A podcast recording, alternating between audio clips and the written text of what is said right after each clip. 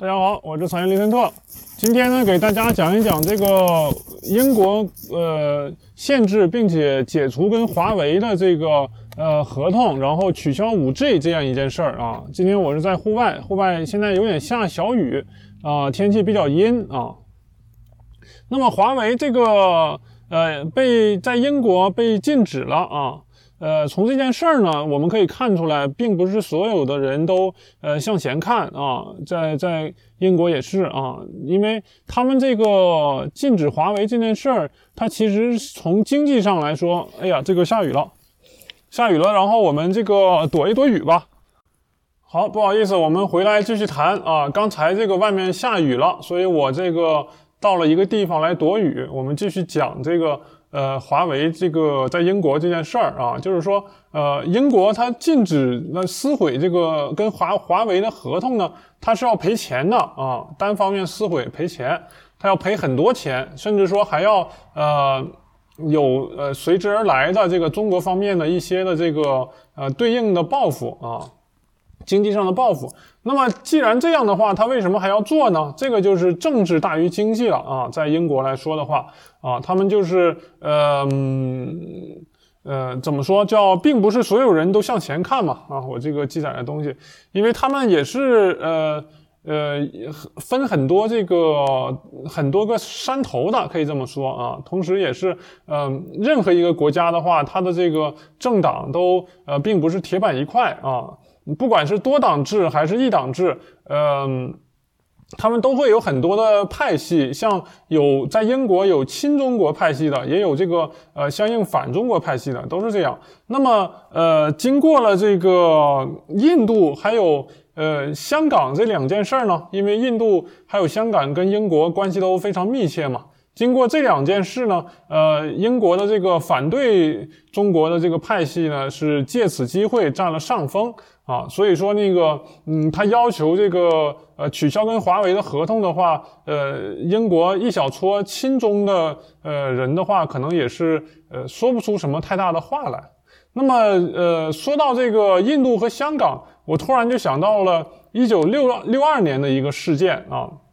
就是一九六零年的时候，呃，英国的这个，呃，应该是大头领吧，啊，蒙哥马利访华，然后六二年的时候，当时。呃，是熊向晖啊，熊向晖先生的回忆录里面提到，他当时在英国的伦敦呢，是在做这个呃，类似于外交大臣吧，然后跟这个英国的呃贸易部长啊，这个埃默尔先生已经约定好了，然后埃默尔先生，嗯，英国方面宣布说是具体的时间允许这个中国的贸易副部长。当时是谁？卢旭章先生来访英啊，是一个很大的事件，因为当时跟英国呃跟中国建交的这个西方国家很少啊。没想到呢，忽然出现了这个印度的这个事件啊，印度对抗事件。当时是我们把印度给打得很惨，然后这个英国就单方面的宣布，呃，不允许这个中方去反华啊，去访英了啊，是这样一件事。当时反正是造成的这个影响也是很大。嗯，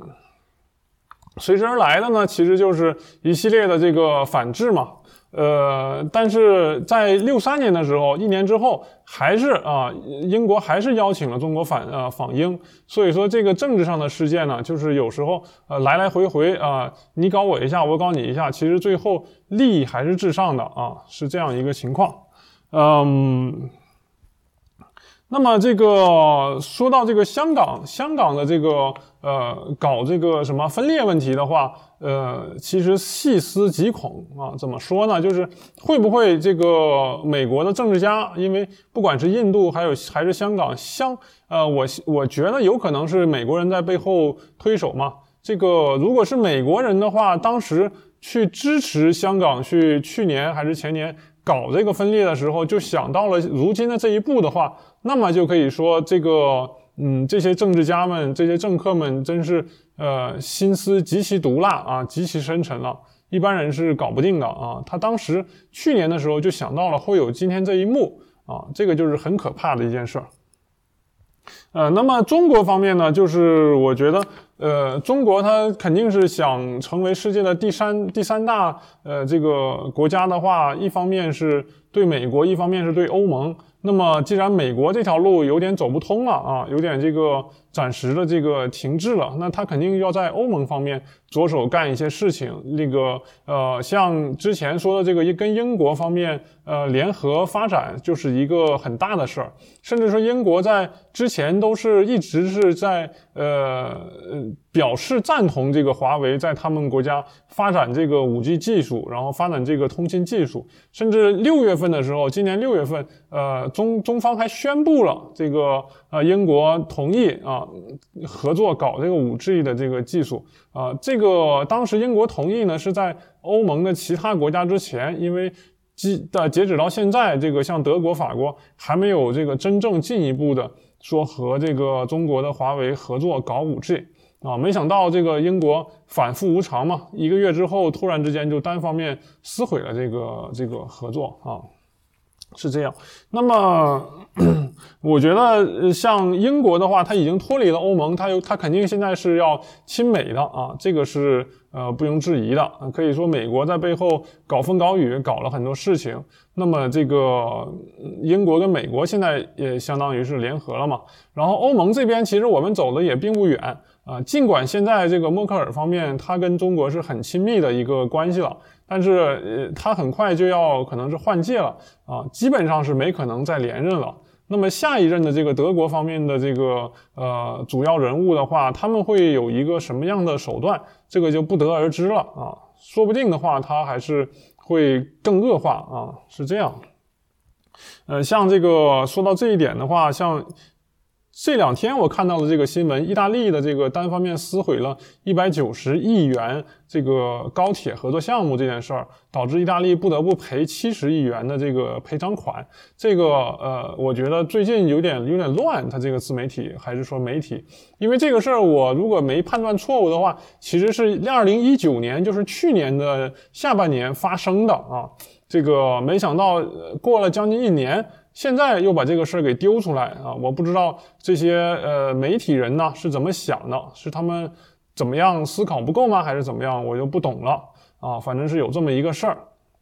总的来说呢，就是我们中国在这个欧盟方面的发展，其实还是呃还是没有什么进一步的实质性的进展啊，是这样。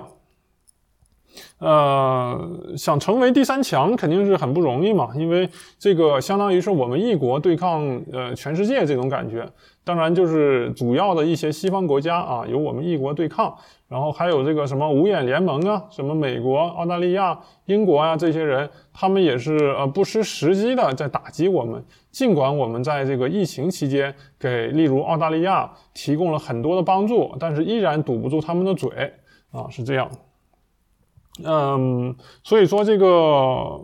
它之所以是要限制这个华为，其实还有一点是因为华为的这个呃通信技术、这个五 G 技术、这个手机技术、呃这个 IT 技术是未来发展的一个重要的战略呃步骤之一啊，它就是能够代表的一一一一定呃一定程度上的未来的这个趋势嘛，就像呃过去的几十年，汽车是未来的趋势。啊，汽车在手的话，就是基本上强国啊。第一，呃，这个工业方面的强国就是呃，桂冠就摘下来了啊。那么未来很有可能是这种华为这种通信技术啊。所以说，呃，各国要限制这个华为的发展啊，限制中国的发展，是这样一个情况。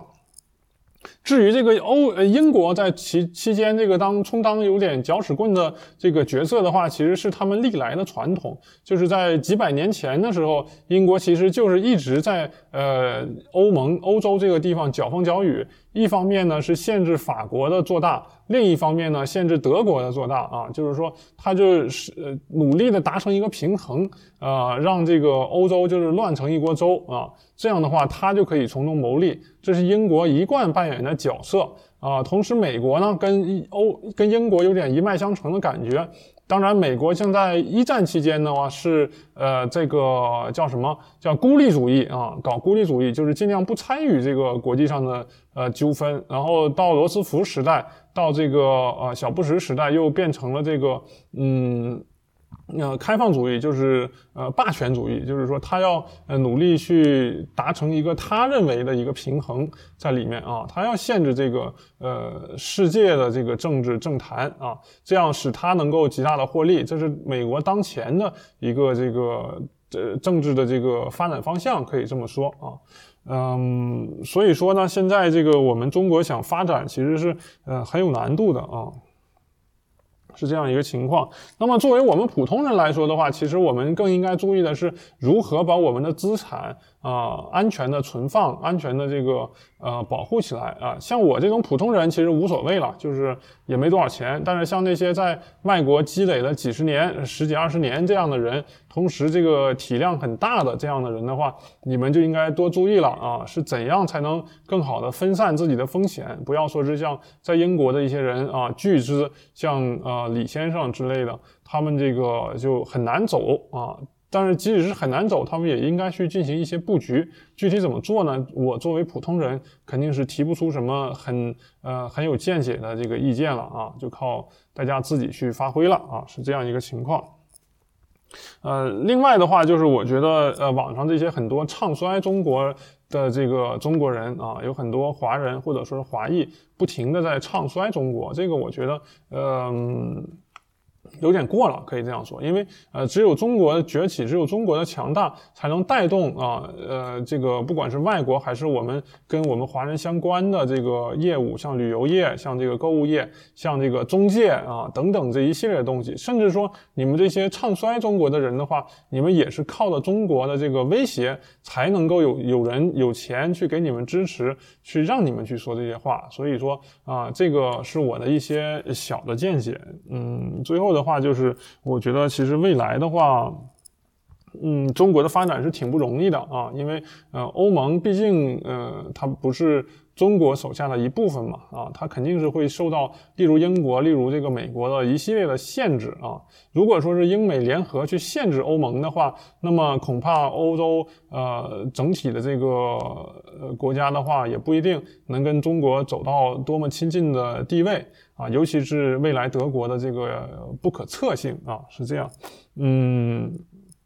总的来说呢，就是呃，中国如果想进一步的发展，我觉得是智能方面啊，这个智能机器，然后还有这个呃新能源汽车，然后还有什么媒体方面的这些输出，我觉得是很重要的啊。如果能够进行一定一定程度的文化输出和这个意识输出，可以使得中国在未来的这个五十到一百年，可以至少是奠定一个很好的基础啊。尤其是最近，我感觉你像这个某某些新闻的头条，呃，报道了几个像我们中国人在油管、有图吧上的一些呃壮举，一些粉丝，我觉得这会不会是呃未来的一个方向？就是说是我们进一步的开放。或者是部分的开放，这个对我们所封锁的一些油管啊、推特之类的限制，然后使得我们的一些优秀的人才走出去，然后进一步的宣扬这个我们大国的文化，这个是值得思考的地方。那么今天的节目就先到这里，感谢大家的收听啊，